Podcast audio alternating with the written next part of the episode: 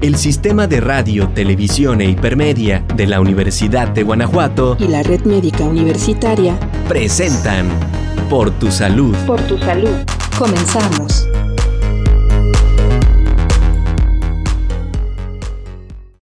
Hola a todos, ¿cómo están? Bienvenidos nuevamente a Puerto Salud. Mi nombre es Benny Contreras de Red Médica Universitaria. Tenemos invitado el día de hoy al doctor José de Jesús Murrieta Vallejo, médico egresado de la Facultad de Medicina de la Universidad de Guanajuato. Y el día de hoy viene a platicar con nosotros de la fibromialgia, que es un tema muy platicado por muchas personas, sin embargo, a lo mejor poco conocido. Hola doctor, ¿cómo estás? Hola, ¿qué tal?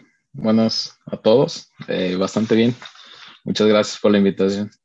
Pues platícanos primero, ¿no? Eh, ¿Qué significa fibromialgia? Porque a lo mejor, ¿cuántas personas no han escuchado que incluso se hacen el diagnóstico de vecina, de comadre, de, de alguien me dijo y yo coincido con los síntomas, entonces también tengo, ¿no? Este, entonces, platícanos un poquito, ¿qué es la fibromialgia? Bueno, como tal, fibromialgia es una enfermedad eh, se caracteriza principalmente por dolor, es un dolor crónico. Para hacer el diagnóstico como tal, como bien dices, no basta con nada más como de encontrar los síntomas en internet y decir, ah, sí soy. Eh, básicamente se hace eh, por criterios clínicos, criterios que han sido evaluados a lo largo de muchos estudios y que sí, tiene que cumplir principalmente con esta característica que es el dolor crónico. Eh, es un dolor que se conoce clásicamente como un dolor generalizado, es decir, que pasa en muchas partes del cuerpo. Las características precisamente de este dolor eh, generalizado, diseminado, es que ocurre en ambas partes del cuerpo, tanto derecha como izquierda, eh, por encima de la, de la, cintura, por debajo de la cintura, enfrente, atrás, y que viene acompañada con una serie de síntomas que la hacen un poquito más compleja de lo que pareciera. Eh, claro que el dolor es como la principal característica, sin embargo, viene acompañada de otras, otros, otras cosas, ¿no? Como es eh, precisamente problemas psicológicos o psiquiátricos que vienen relacionados mucho con la ansiedad y, y demás, trastornos de sueño, problemas de la atención, que a lo mejor más adelante profundizaremos un poquito más en eso. Eh, pero sí, básicamente es una enfermedad que se caracteriza por un dolor diseminado, localizado principalmente en el sistema musculoesquelético. ¿Cuánto tiempo me tiene que doler? Por ejemplo, tengo un mes con dolor, eh, seis meses con dolor. ¿A partir de, cuánto tiempo se podría considerar o se podría empezar a observar o cuándo debo de ir con mi médico, ¿no? De decir, ok, ya tengo un mes con dolor y no se me quita. Exacto, sí, es una muy buena pregunta. Son clásicamente, clínicamente, de acuerdo a los criterios que, previamente te describí, son tres meses. Tres meses tiene que estar cumpliendo una persona para que sea caracterizada o que sea ya considerada como parte de, un cuadro de fibromialgia. Y bueno, en cuanto a un origen en particular, ¿hay una causa en particular? ¿Hay múltiples causas? La fibromialgia es un trastorno muy particular porque eh, muchos, incluso muchos reumatólogos consideran que, es un trastorno falso, que no existe. Sin embargo, sí se han encontrado cosas eh, que se relacionan al dolor y que pueden explicarse con el, con el dolor de las personas. Como tal, una causa establecida no hay, pero sí hay muchas relacionadas, muchas teorías. Eh, existe siempre este, este modelo biopsicosocial en el cual una persona tiene predisposición genética y que esa carga genética, una vez que se ve expuesta a factores ambientales, puede desencadenar la fibromialgia. Se ha caracterizado que hay una mayor propensión a tener fibromialgia si tú tienes una familiar con, fibromialgia. Es decir, si yo tengo una mamá o una abuela con fibromialgia, yo tengo mucho mayor riesgo de tenerla. Eh, eso por, por lado genético hay desencadenantes como tal, ¿no? La fibromialgia muchas veces se puede clasificar como dos grandes grupos, que es la idiopática o la que no se ve relacionada absolutamente a nada y la que está relacionada a desencadenantes. Estos desencadenantes son muy interesantes y sobre todo se ha visto muy implicado últimamente con el tema del COVID, porque estos desencadenantes pueden ser desde estrés postraumático, pueden ser infecciones virales, pueden ser eh, algún duelo o alguna situación que cause estrés psicológico o emocional severo. Todos son como nuestros desencadenantes en personas que tenían como cierta carga genética. Eso por un lado. Te iba a decir como meter un poquito eh, aquí la controversia de que realmente los pacientes sí sienten dolor, ¿no? Me llama la atención que hablas también de un componente este, emocional, pero muchas veces las personas se enfrentan a que están con cuadros eh, intermitentes de dolor y a veces los familiares no les creen porque no ven una causa aparente que les esté ocasionando el dolor, ¿no? Como un traumatismo o algo más. Entonces, el hecho de que también les duela y no se sientan como, mm, ¿cómo te diré? Como, como que les crean, ¿no? Es, es como también muy complicado este, este lado. De hecho, es un problema incluso para nosotros como clínicos, como médicos. Como te decía, existe incluso controversia entre nosotros, porque sí hay como cierta tendencia que no les creen muchas veces, pero sí ha habido estudios, o sea, realmente sí hay evidencia científica de que... De que sí les duele. De que sí les duele, exacto. Tú ponías, o por ejemplo, eh, había varios estudios donde ponías un grupo control que eran eh, personas perfectamente sanas y un grupo con fibromialgia, les hacías estudios de imagen, que en este caso son resonancias magnéticas, este, se veía claramente que en las personas con fibromialgia, cuando referían dolor, había un aumento precisamente de, de, la, de la, vascularidad y, y, la actividad cerebral en los sitios de dolor. Entonces, sí hay evidencia científica de que existe el dolor en las personas con fibromialgia ahí obviamente clínicamente nosotros con, con, lo que tenemos, con los sentidos, evidentemente no lo podemos ver y es una precisamente una de los requerimientos necesarios para hacer el diagnóstico de fibromialgia, que no pueda ser explicado por alguna otra causa.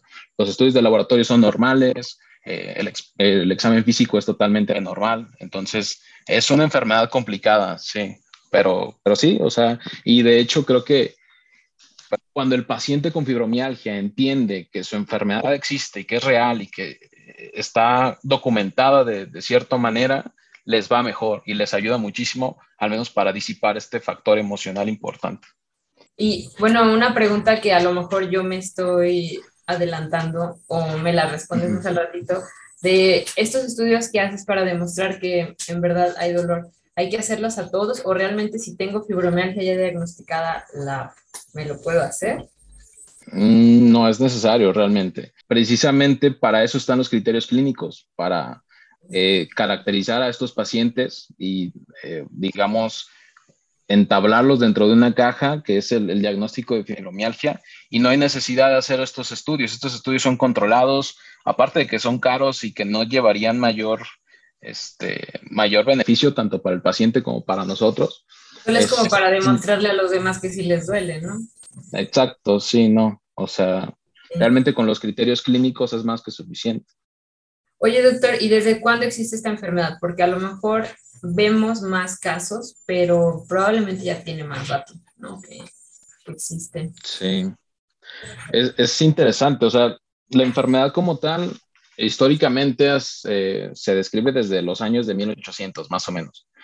Eh, desde ahí como que empieza a ver esta descripción de casos en los cuales hay un dolor, precisamente como te lo describía, generalizado, crónico, en el cual no hay un hallazgo claro, o sea, se les hacían biopsias, se les hacían un montón de un montón de estudios y no encontraban nada, no encontraban datos de inflamación. En ese sentido, o en ese entonces se le llamaba como fibro, fibrositis, ¿no? Realmente era un término pues muy eh, vago porque no se describía exactamente cuál era la, la pues sí, la, la, etiología de la, de la, fibromialgia. Pero más que, más que el, origen de, de, la enfermedad o desde cuándo se describía, lo interesante es lo que pasaba en la Segunda y Primera Guerra Mundial. Algo que, que se me hizo muy interesante eh, era precisamente que muchos de los soldados referían este cuadro de reumatismo, reumatismo muscular hasta el 13% de los soldados tenían como problemas así. Evidentemente, muchos de los doctores dijeron, pues es que no tienes nada. O sea, realmente no había hallazgos claros de que, de que esos dolores generalizados fueran debido a algo orgánico, algo tangible, digamos, alguna enfermedad por inflamación o, alguna otra situación. Muchos doctores optaron por llamar a, ese padecimiento reumatismo psicógeno. Básicamente lo que le dijeron a los soldados es que pues estaban, que era una, pues sí, una fábrica, era una maquilación de su cerebro, que estaban básicamente locos.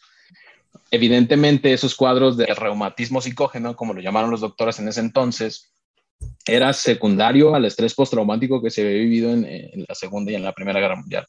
Entonces, eso nos habla de que pues desde ese entonces ya había la enfermedad.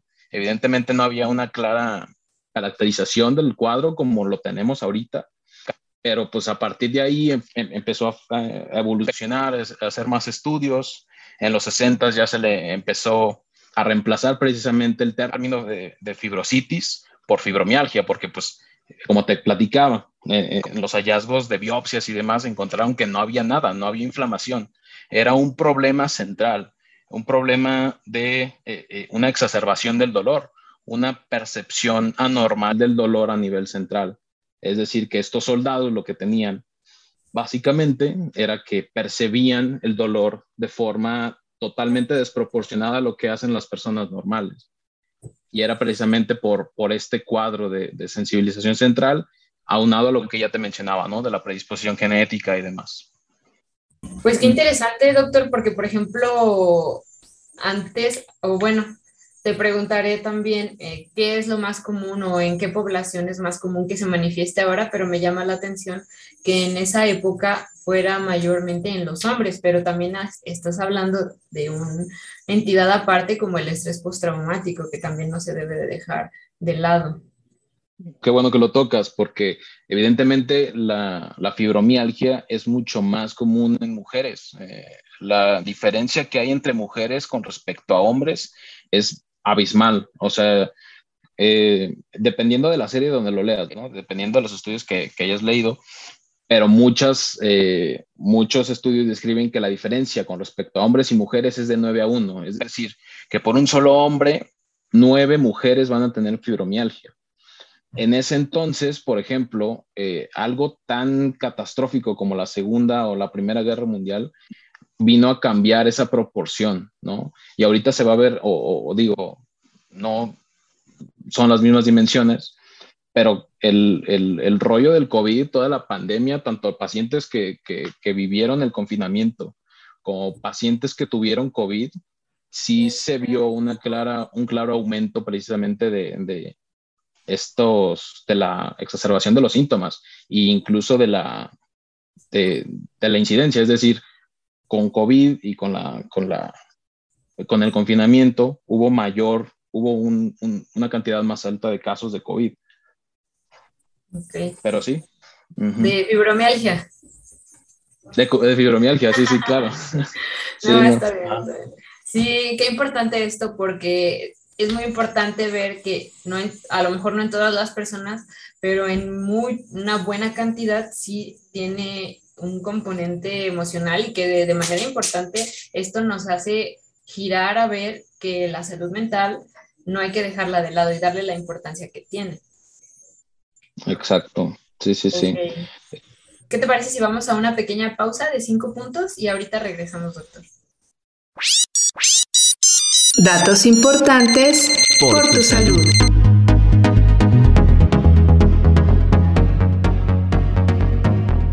Fibromialgia.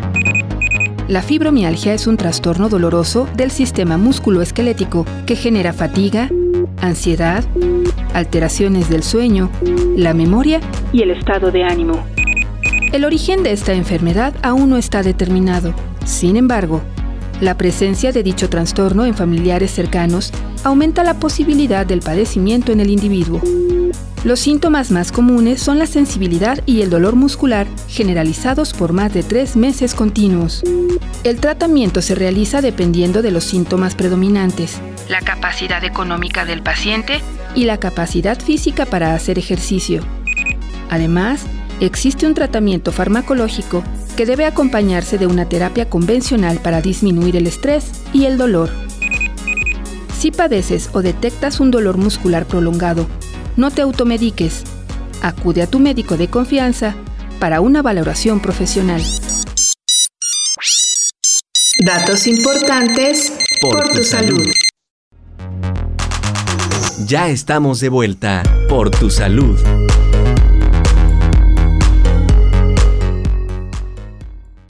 Ya estamos de regreso de los cinco puntos por tu salud y estamos con el doctor Jesús Murrieta. Nos está hablando el día de hoy de la fibromialgia, que es un trastorno doloroso del sistema musculoesquelético. Se manifiesta más común en las mujeres ahora, pero que tiene buen tiempo que se, que se ha estado diagnosticado este, diagnosticando este padecimiento, en donde los pacientes o las personas que viven con esta condición tienen mayor dolor eh, en diferentes partes del cuerpo. Comentaba el doctor muy, algo muy importante de manera simétrica, pero que sin embargo, eh, pues es importante tratarla porque también tiene algunos componentes emocionales que no hay que dejar de lado. Este, y bueno, doctor, platícanos, o tú nos podrías decir cómo se siente tener fibromialgia o, o qué, cuáles son los síntomas o, o, la gente que nos esté escuchando o viendo, ¿cómo puede, qué, qué focos rojos o qué banderas puede detectar para saber cuándo acudir a consulta? Sí, claro. Em, al principio de la charla te platicaba precisamente que la característica principal es el dolor, el dolor crónico eh, que bien mencionabas, tiene que eh, estar presente por más de tres meses. Eh, el dolor tiene que ser simétrico y de hecho, de acuerdo a los criterios que nosotros tenemos como para hacer el diagnóstico, tiene que ser puntos como muy específicos. Eh, son alrededor de 18, 19 puntos dependiendo de los criterios que utilices, pero básicamente están distribuidos a lo largo de todo el cuerpo, desde el cuello, desde la parte eh, posterior de, la nuca, varias partes de la, columna, de los glúteos, etcétera, ¿no? Son bastantes. Pero la característica que tienen que tener principalmente son precisamente que afecte a la mayor parte del cuerpo, que es lo que determina que sea un dolor crónico diseminado. Otras de las características, evidentemente, el, dolor es lo principal, eh, pero hay varias que, que, acompañan al dolor. Que una de ellas es la rigidez, la rigidez matutina, eh, los pacientes se despiertan y, sienten que les cuesta trabajo moverse. Eh, aparte de la rigidez, está también el, rollo este de, la falta de sueño. Los pacientes tienen problemas para dormir eh, y aún cuando duerman bien, tienen un sueño no reparador. está bien descrito que pacientes que duermen entre 8 y 9 horas y a pesar de eso despiertan cansados, despiertan fatigados, es muy característico también de la fibromialgia. Ese, por un lado, eh, aparte de, los problemas del sueño, del dolor, están las alteraciones de la cognición, a los cuales le llamamos, ¿no? Básicamente son problemas para concentrarse, son problemas para, para, la, para retener la memoria, digamos, tienen problemas de que se le olviden ciertas cosas. Eh, como tal, eh, todo esto se engloba en un deterioro cognitivo general, pues este, los pacientes les cuesta concentrarse, les cuesta eh, prestar atención. Eh, específicamente hay ciertas tareas donde necesitan un pensamiento rápido que les cuesta más trabajo, ¿no? Eso también. Em, y eso son como las características principales, pero también están, que son están muy relacionadas y que casi son concomitantes y que muchas personas los consideran como parte del cuadro, pero que otras los consideran como aparte, ¿no? Eh, está el rollo emocional de la, de la depresión, eh, de la ansiedad, que, bien describías, que es de lo más importante, precisamente porque mucho coincide de que estos pacientes con fibromialgia tienen mayor incidencia de depresión, tienen mayor eh, incidencia de, de, ansiedad y que tienen cierto, un, particular forma de, pensar, son eh, bastante catastrofistas, digamos, tienden a preocuparse un poquito de más eh, de las cosas. Y que viene mucho también relacionado con su, padecimiento. Vienen eh, de, años de que no se les da un diagnóstico certero, de que no se les da un asesoramiento adecuado acerca del dolor, pues piensan que, tienen una enfermedad de que nadie latina y, y esto les causa cierto trans, como ciertos pensamientos un poquito más... Eh, catastróficos, Catastróficos, exacto. Sí, sí, sí. De hecho, la, la, depresión y la ansiedad está presente como en el 30 o en el 50% de los pacientes con, con fibromialgia.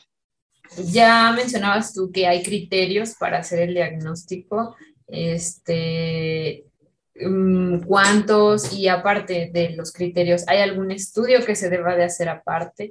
¿Algunos laboratorios? Más o menos platicaste algo al inicio de la charla, pero me gustaría que enfocáramos un poquito más la atención en este punto. Son varios criterios clínicos. Eh, la Asociación Americana de Reumatología eh, o el Consejo Americano de Reumatología dio como estos criterios, ¿no? Que nos ayudan como a hacer el, diagnóstico de fibromialgia. Básicamente se hace eh, de acuerdo a cuestionarios.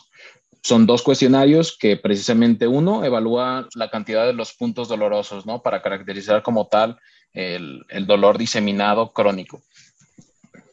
Tiene que cumplir siete de esos puntos y otra, eh, el otro cuestionario es la escala de gravedad de síntomas, que precisamente evalúa eh, la cantidad de síntomas añadidos, ¿no? Eh, la rigidez matutina, problemas para, para, conciliar el sueño, problemas del sueño en general.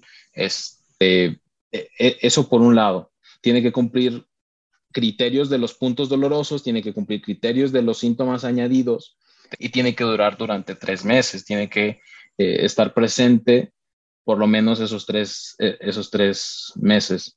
Cuando cumple esos tres criterios y aparte haber descartado cualquier otra causa, porque evidentemente a estos pacientes no hay que conformarnos simplemente con decir, ah, pues tiene fibromialgia y no le hago nada. Eh, creo que es más bien al contrario. Eh, hay que evaluarlos de forma exagerada para descartar una causa tangible, una causa que sí se pueda resolver, una causa que sí esté en nuestras manos de poder tratar y los estudios varían, ¿no? Son, son estudios dependiendo de, de la principal presentación clínica del paciente, pero básicamente son estudios de laboratorio, son eh, para descartar causas infecciosas, descartar este, causas inflamatorias. Pero sí, sí, básicamente esos son los, los criterios clínicos que hay que cumplir. Entonces, prácticamente los estudios de laboratorio de gabinete solo serían para descartar cualquier otra cosa, ¿no? Exacto. se podría decir que la fibromialgia es un diagnóstico, bueno, de cierta manera en algunos casos de descarte. Tal vez por esto los, como dices, los pacientes están después buscando una u otra causa porque quieren encontrar una causa de, de lo que les está ocasionando el dolor, ¿no? Este, ¿Y cómo es el tratamiento, doctor? Porque bueno, ya lo hemos hablado en, en sesiones previas de que siempre cada paciente Em, es diferente, el tratamiento no es como una receta de cocina y varía en cada paciente de acuerdo al sexo, a la edad, al peso. Entonces, y también en este caso, aparte de todo esto que ya hemos comentado en múltiples ocasiones, también va a variar, me imagino yo, la escala del dolor, ¿no? Porque no a todos nos duele igual. El tratamiento es complejo, realmente eh, abarca muchas aristas del manejo y tiene que ser, eh, hay una, siempre entre nosotros hay como mucho este dicho de que tiene que ser un tratamiento multidisciplinario. Eh, hay que tratar todas las, todas las enfermedades que tenga, ¿no? Independientemente de, de la fibromialgia, tiene, tenemos que mantener al paciente con fibromialgia con una salud óptima.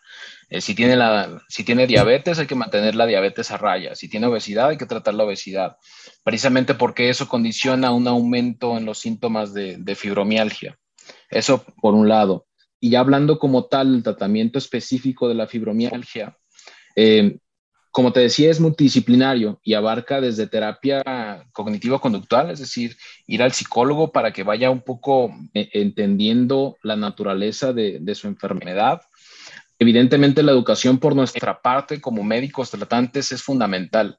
El hecho de que el paciente entienda que su enfermedad es tangible o que al menos tiene una explicación y que podemos, digamos, atravesarla con una mayor resiliencia es, es crucial para él, ¿no? Eh, y, no nada más en, en, cuestión de dicho. Ha habido estudios en los cuales eh, comparan eh, el nivel de explicación y el nivel de educación que se le da a un paciente, a un grupo de pacientes con respecto a, otro, en el cual no se le da como una explicación clara o, certera, evidentemente a los pacientes que tienen clara lo que, lo que significa su enfermedad y lo que implica tener fibromialgia, les va mucho mejor. Tienen mayor compromiso con el tratamiento, tienen mayor apego, eh, este rollo catastrofista se disminuye, les va bien, ¿no? La educación es fundamental. Otra parte eh, importante precisamente del tratamiento es el ejercicio físico. El ejercicio físico es, un, e, e, es una parte fundamental, eh, les ayuda muchísimo a, afrontar el dolor y hay que hacerles entender que al principio del ejercicio, porque una de las características precisamente de fibromialgia es que el dolor aumenta con el ejercicio físico y con la movilidad hay que, hay que entenderles, hay que hacerles entender a los pacientes con fibromialgia que al principio va a doler, como a todas las personas. Evidentemente el ejercicio duele al, iniciar, pero evidentemente en pacientes con fibromialgia es mucho mayor esta exacerbación del dolor. Hay que hacerlos entender de que el ejercicio aeróbico, el ejercicio, es decir, caminar, nadar, este, andar en bicicleta, son como los ejercicios que más les ayudan y que al principio va a doler, pero que con el tiempo van a, van a ir mejorando sus síntomas, ¿no? O irlo haciendo gradual, ¿no? Porque sí, muchas veces pasa de que tengo fibromialgia, me da dolor, entonces no hago ejercicio porque me voy a exacerbar yo el dolor. Entonces, sí es muy importante esto que mencionas, como a lo mejor empezar con ejercicios que tengan menos carga para las articulaciones o que sean más nobles y que poco a poco ir ahora sí, entrenando el cuerpo para poder ir tolerando un poco más de actividad física, pero que indudablemente hay que hacer ejercicio, claro que sí, porque si no, este, la atrofia muscular pues también es muy importante y un factor de riesgo más adelante hasta para una fractura, ¿no? Exacto, sí, sí, sí. Y pues son, son mujeres, eh, bueno, la mayoría evidentemente son mujeres, mujeres entre los 50 años, eh, precisamente eh, el, rollo de la osteoporosis y la menopausia se hace mucho más tangible precisamente con lo que mencionas. Entonces sí hay que, sobre todo en este, eh, en este cuadro de fibromialgia, hay que mantener a las personas con mucho, obviamente a tolerancia, como bien dices, pero sí con mucha actividad física, precisamente para que disminuya el dolor ya para que nos des algunos tips, ya que te, tenemos aquí y que tú hablaste de algo muy importante, que cuál es la educación que el médico le debe de dar a los pacientes con fibromialgia. No siempre alcanzamos a dar toda la educación que queremos en la consulta, siempre nos falta tiempo. Entonces, ahora que te tenemos aquí, hay que aprovechar que estás aquí y que tú nos estás hablando de fibromialgia. Entonces, tú como médico, ¿qué educación o qué tips o qué información le das al paciente que se lleve de utilidad? Eh, sobre todo es, lo que te mencionaba, ¿no? Eh, entender el carácter de la enfermedad y que no, eh, no precisamente tenemos algo bien estructurado acerca de lo que la fibromialgia es, pero que sabemos que existe y que hay factores que podemos controlar. Evidentemente hay muchas cosas en fibromialgia que no podemos controlar, pero los que podemos controlar, como es el sueño, el ejercicio, la alimentación, eso sí lo podemos controlar y eso eh, es lo que nos tenemos que enfocar. Em, la educación en cuanto a fibromialgia eh, viene desde la higiene de sueño, ¿no? Aprender a, dormir cuando tenemos que dormir, eh, dormir en habitaciones frescas, con buena cantidad de oscuridad, digamos, que no haya tanta luz, que esté tranquila. Eso les ayuda muchísimo a tener un sueño reparador y a su vez a tener un mejor control del dolor. Este, como te mencionaba, controlar factores como la obesidad y el sobrepeso, eso mejora también eh, la cantidad eh, o, la intensidad con la que se presentan los síntomas. Y sobre todo, creo que lo más importante es tener la seguridad de que la fibromialgia es real, de que existe, de que el dolor que siente, a pesar de que todos los demás no lo podamos percibir o sentir tal cual lo siente el paciente, eso no quiere decir que no exista y que no sea real. Este, hacerles entender precisamente que hay cierta fisiopatología o ciertas características que hemos encontrado que sí se relacionan con el dolor, que sí explican el dolor del paciente. Te agradecemos mucho, está muy bien esto, entonces que las personas que viven con fibromialgia entiendan que su, su dolor es real, que tienen menos tolerancia y puede haber más recurrencias a cuadros de dolor crónico. Entonces, ¿qué hacer? Pues darle el ambiente para evitar una exacerbación de dolor, ¿no? Como tú dices, medidas higiénico-dietéticas, peso, alimentación, sueño. Muy importante y no dejar de lado la terapia o la salud mental. Muy bien, doctor. Pues muchas gracias. Este, creo que hasta nos faltó tiempo, pero bueno, este, estuvimos con el doctor José de Jesús Murrieta Vallejo, médico egresado de la Facultad de Medicina. Por aquí les dejamos su correo, es jdj.murrietavallejo.ugto.mx. Muchas gracias, doctor. Gracias a usted, doctora. Pues nos vemos, cuídense. Agradecemos su atención en la emisión de este programa Por tu Salud. Mi nombre es Benny Contreras y nos vemos pronto. Hasta luego. El Sistema de Radio, Televisión e Hipermedia de la Universidad de Guanajuato y la Red Médica Universitaria presentaron Por tu Salud. Por tu Salud. Gracias por sintonizarnos. Nos escuchamos en la siguiente emisión de Por tu Salud. Por tu Salud.